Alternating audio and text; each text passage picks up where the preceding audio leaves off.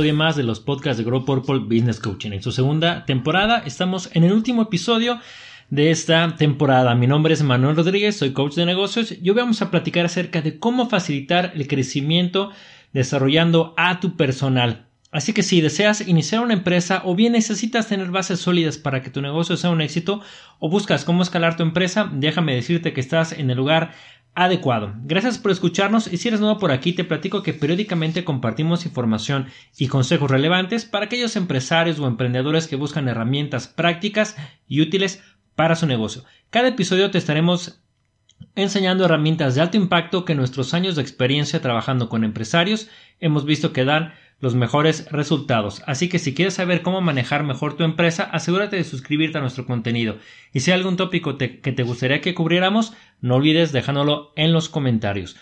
Hoy hablaremos acerca de cómo facilitar tu crecimiento desarrollando a tu personal. A veces en las pymes hay talentos ocultos que no aprovechamos y también en algunas áreas no se han desarrollado. Es por eso que hoy te presentamos esta herramienta que le llamamos el mapa de talentos, la cual te permitirá conocer dónde están ubicadas las habilidades de tu personal y cómo desarrollarlos. En este episodio aprenderás a evaluar las habilidades de tus colaboradores y también a identificar las debilidades de tu equipo. Así que acompáñame a desarrollar el tema. Como te decía, le llamamos el mapa de talentos y es una herramienta que está diseñada que, que, te va a servir para evaluar el nivel actual de tus colaboradores con respecto a las competencias clave de su puesto, es decir, qué tanto conocen, manejan o dominan algún tema en particular. De lo que se trata es de tener claro con qué habilidades cuentas, así como tienes un inventario de herramental, como tienes un inventario de equipamiento, de herramientas, son recursos que tiene la organización, son recursos que tiene la empresa.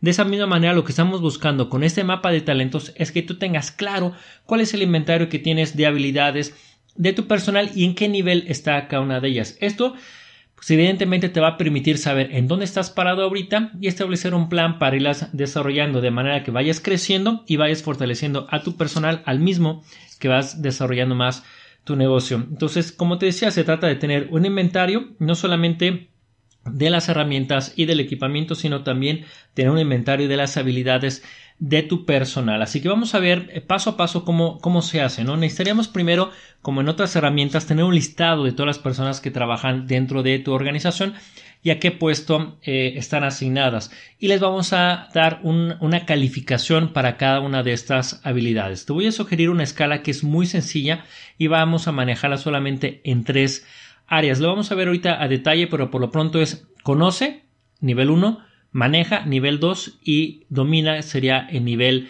3. Entonces necesitamos un listado de los colaboradores y también lo podemos hacer inclusive por puesto o por cada uno de los colaboradores como a ti te sea más fácil. Si lo quieres hacer por puesto necesitarías para cada uno de los puestos definir cuáles son esas habilidades que, que requiere o esas competencias que necesita el puesto. Nos podemos apoyar con el descriptor de puesto o si no las tienes simplemente como a manera de lluvia de ideas juntándote con la gente, el que está tomando el puesto, hacer un listado de cuáles son las habilidades que necesita. Entonces, por un lado necesitamos saber las habilidades y por otro lado necesitamos saber cuáles son los colaboradores. Si lo quieres compilar o encapsular como eh, por cada uno de los puestos, se vale. Y si no tienes tantos eh, puestos o no tienes varias personas dentro del mismo puesto, lo puedes hacer por personas. De, lo que se trata es que para cada una de ellas, eh, de esas habilidades, podrían ser cinco o seis habilidades clave, les asignes una calificación. Entonces, lo primero es definir cuáles son aquellas habilidades que requiere ese, ese puesto. Más adelante te voy a dar algunos ejemplos en específico para que te vaya quedando más clara la idea. Si es que no tienes hoy una, eh, un descriptor de puesto o una herramienta como tal, cuáles son las habilidades o cuáles son las cosas que debe de conocer ese puesto. A lo mejor es manejo de computadora o alguna cuestión técnica como cálculo de impuestos o a lo mejor algún manejo de alguna herramienta como puede ser un rotomartillo. En fin, ya dependerá de lo que sea tu, tu giro. ¿Cuáles son las habilidades que se requiere? O servicio cliente puede ser alguna otra o venta o conocimiento en específico técnico dentro de tu organización. Ya que tienes ese listado de cuáles son esas habilidades que se requieren para ese puesto, podemos pasar a evaluar a cada uno de nuestros colaboradores. ¿Cómo los vamos a hacer? Con la escala que te comentaba hace ratito. El nivel básico, digamos, sería el de conoce.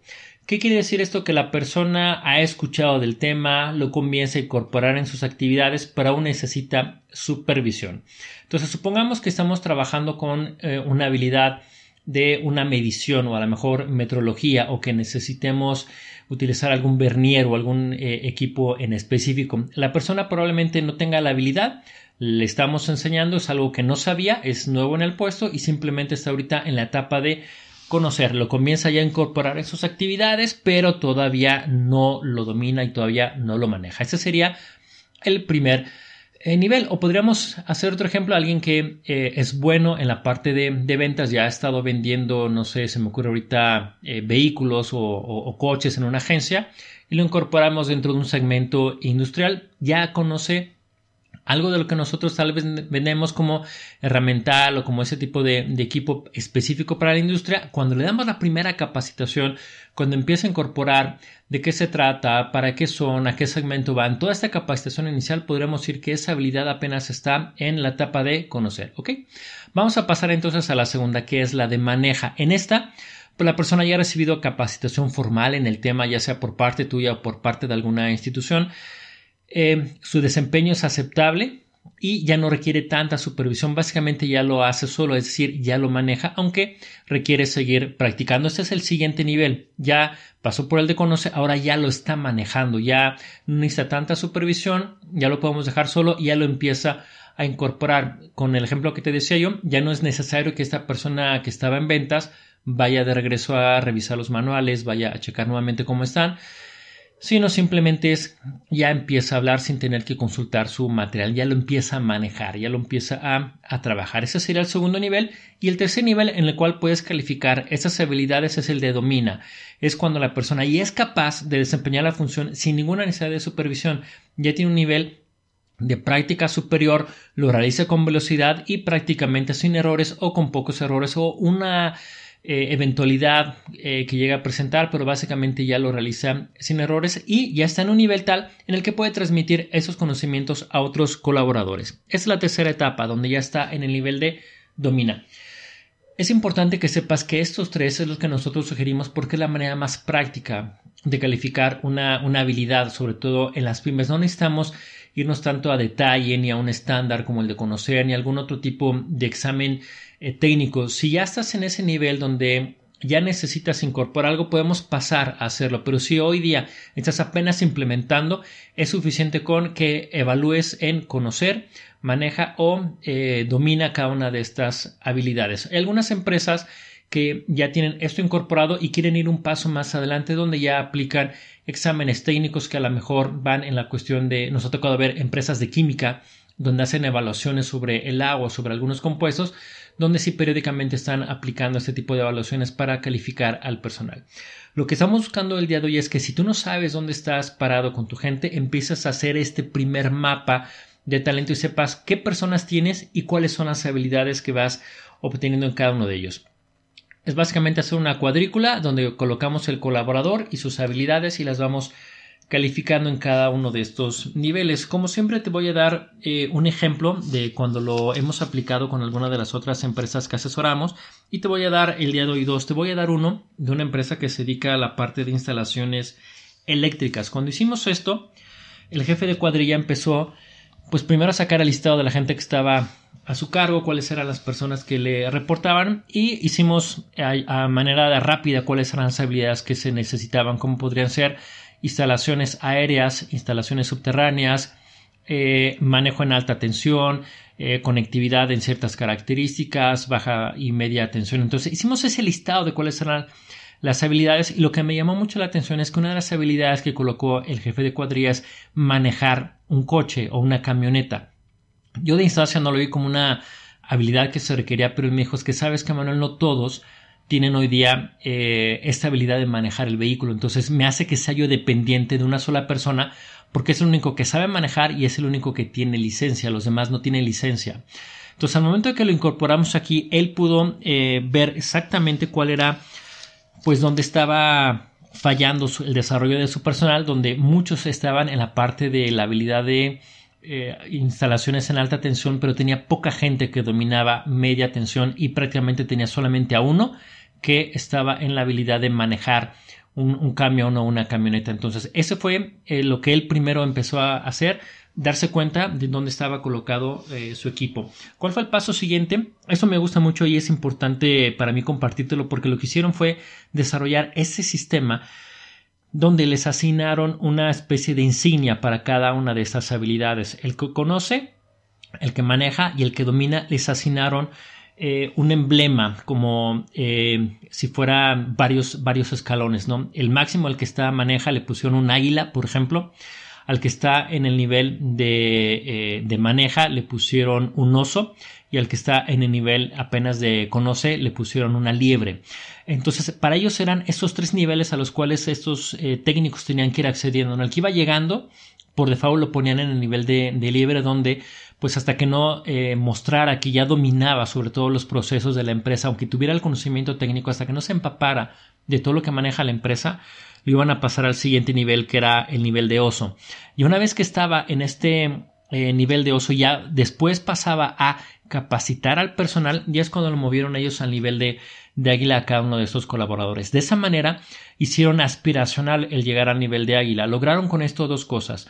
Una, que el personal se sintiera más comprometido porque ponían estos emblemas dentro de los cascos de seguridad. Estas calcomanías las iban coleccionando, por así decirlo, dentro de su casco. Entonces, entre más calcomanías de oso o de águila tuviera una persona, pues evidentemente tenía mayor nivel o más rango dentro de la organización. Eso fue uno. Y por otro lado, lograron romper la barrera de algunas personas que no querían eh, dar a conocer o no querían capacitar a las demás personas en habilidades técnicas. Con eso lo que hicieron es que las personas que sí estaban más dispuestas a hacerlo, pues adquirían un rango mayor y evidentemente un eh, mayor eh, salario. Ese es el primer caso. El siguiente ejemplo que me gustaría compartirte es un ejemplo en el cual se hace un calendario de capacitación de las personas que van entrando a esta organización. Una vez que ya se tenía eh, eh, cuáles eran las habilidades que necesitaba conocer. Esta es una empresa que se dedica al servicio y venta de refacciones.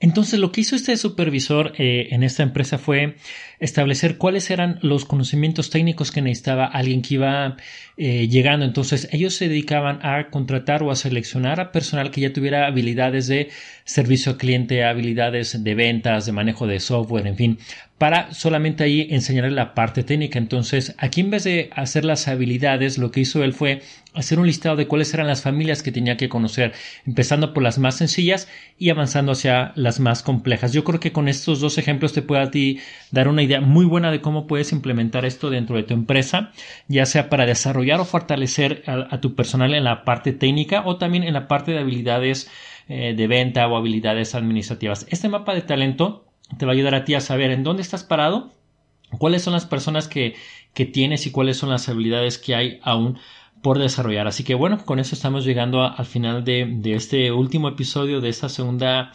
temporada. No me resta más que agradecerte por escucharnos. Espero que hayas encontrado esta información relevante y si para ti el contenido fue valioso, pues te voy a pedir que lo compartas eh, con algún colega empresario o emprendedor. Suscríbete y asegúrate de seguirnos en Instagram, Facebook y LinkedIn. También puedes solicitar tu acceso al grupo privado que tenemos de Facebook.